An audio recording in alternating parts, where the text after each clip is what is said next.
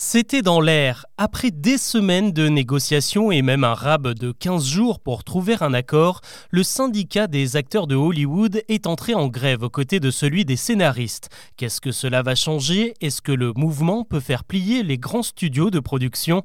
Avant d'aborder les autres infos du jour, c'est le sujet principal qu'on explore ensemble. Bonjour à toutes et à tous et bienvenue dans Actu, le podcast qui vous propose un récap quotidien de l'actualité en moins de 7 minutes. C'est parti you. C'est du jamais vu depuis 1960. Pour la première fois depuis cette date, Hollywood fait face à une double grève, celle du puissant syndicat des scénaristes qui a arrêté le travail depuis début mai, et maintenant celle de la guilde des acteurs qui représente 160 000 comédiens et comédiennes. Pourquoi ont-ils rejoint le mouvement? Eh bien comme les scénaristes, ils demandent un meilleur salaire dans un contexte très particulier qui voit les revenus du streaming exploser, les contrats se raccourcir avec des séries de plus en plus courte et l'émergence de l'intelligence artificielle. Ce que les acteurs réclament, c'est notamment une part sur les droits résiduels, c'est ce que les producteurs touchent lorsqu'ils revendent une série à l'étranger ou en cas de rediffusion. Ils demandent également des garanties face à l'incursion de l'intelligence artificielle qui peut désormais générer des scénarios à la demande, ressusciter n'importe quelle star décédée ou coller la tête d'une célébrité sur une doublure. Si vous avez vu la dernière saison de Black Mirror, c'est exactement ce dont il est question, le droit à l'image et leur exploitation pourraient être bouleversés avec la révolution technologique.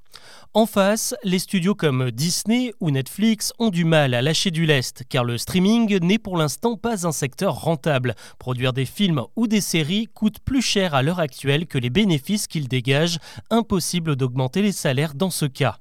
En attendant, c'est donc toute la profession qui est à l'arrêt. Sans scénariste, de nombreux films et séries étaient déjà en pause forcée et maintenant, il n'y a carrément plus personne pour passer devant la caméra. Exemple avec la série Les Anneaux de pouvoir qui était déjà écrite mais qui se retrouve désormais bloquée sans ses comédiens.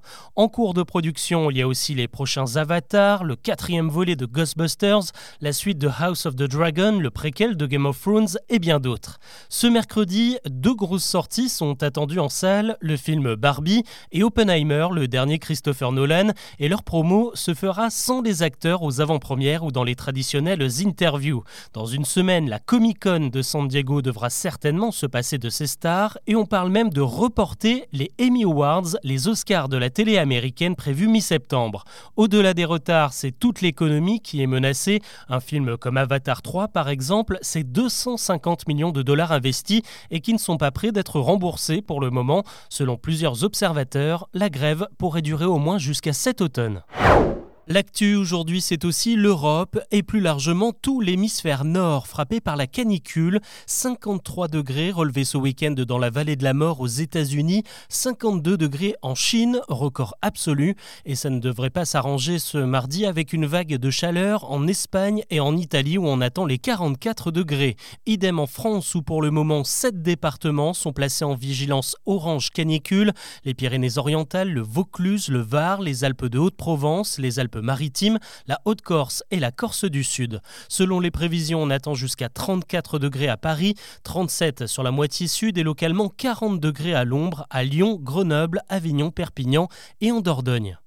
Toujours aucun indice, aucune piste privilégiée au Auvernais dans les Alpes de Haute-Provence. Le mystère reste entier plus d'une semaine après la disparition du petit Émile.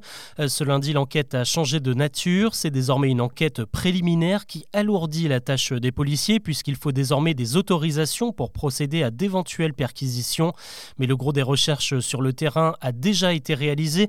Plusieurs auditions sont prévues en ce début de semaine avec des personnes présentes dans le village lors de la disparition mais qui n'ont pas encore été entendus. Tous les téléphones repérés dans un rayon de 20 km sont également en cours d'examen. Allez, plus léger, un nouveau bon plan pour euh, voyager moins cher cet été. Euh, ce lundi, la SNCF annonce une grande opération promo pour le 31 juillet et le 1er août. Pendant deux jours, elle va mettre en vente 300 000 billets TGV entre 29 et 49 euros et la grande majorité ne dépassera pas les 40. Ces billets permettront de voyager dans les jours qui suivent pour ceux qui veulent partir à la dernière minute. Autre annonce, l'opération Intercité, elle, va se poursuivre jusqu'à la fin de l'été. 100 000 trajets sont encore disponibles En revanche, ces coups de com ne cachent pas la déception des adeptes de la carte avantage adulte.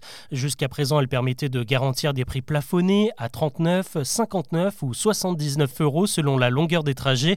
Eh bien, ces plafonds vont être augmentés de 10 euros. Ce sera donc bientôt moins avantageux. L'image a surpris les Parisiens qui se rendaient au boulot ce lundi matin. Une soixantaine de bateaux ont défilé sur la Seine pour une répétition générale de la cérémonie d'ouverture des JO 2024. L'occasion de s'entraîner sur les manœuvres, le respect des distances entre les navires ou pour la captation vidéo de l'événement. À bord, on a pu voir des passagers munis de pancartes pour mimer les différentes délégations sportives. La police a également pris part à l'exercice pour tester les postes de surveillance sur les ponts. Le jour J, dans un an donc, 100 000 spectateurs seront attendus sur les quais. On termine avec un retour, celui de la série Plus belle la vie. Elle s'est arrêtée euh, l'an dernier en laissant orphelin plus de 5 millions de fidèles. Eh bien, c'est TF1 qui va reprendre le flambeau. Euh, dans le Figaro, la première chaîne annonce la mise en production d'une nouvelle saison.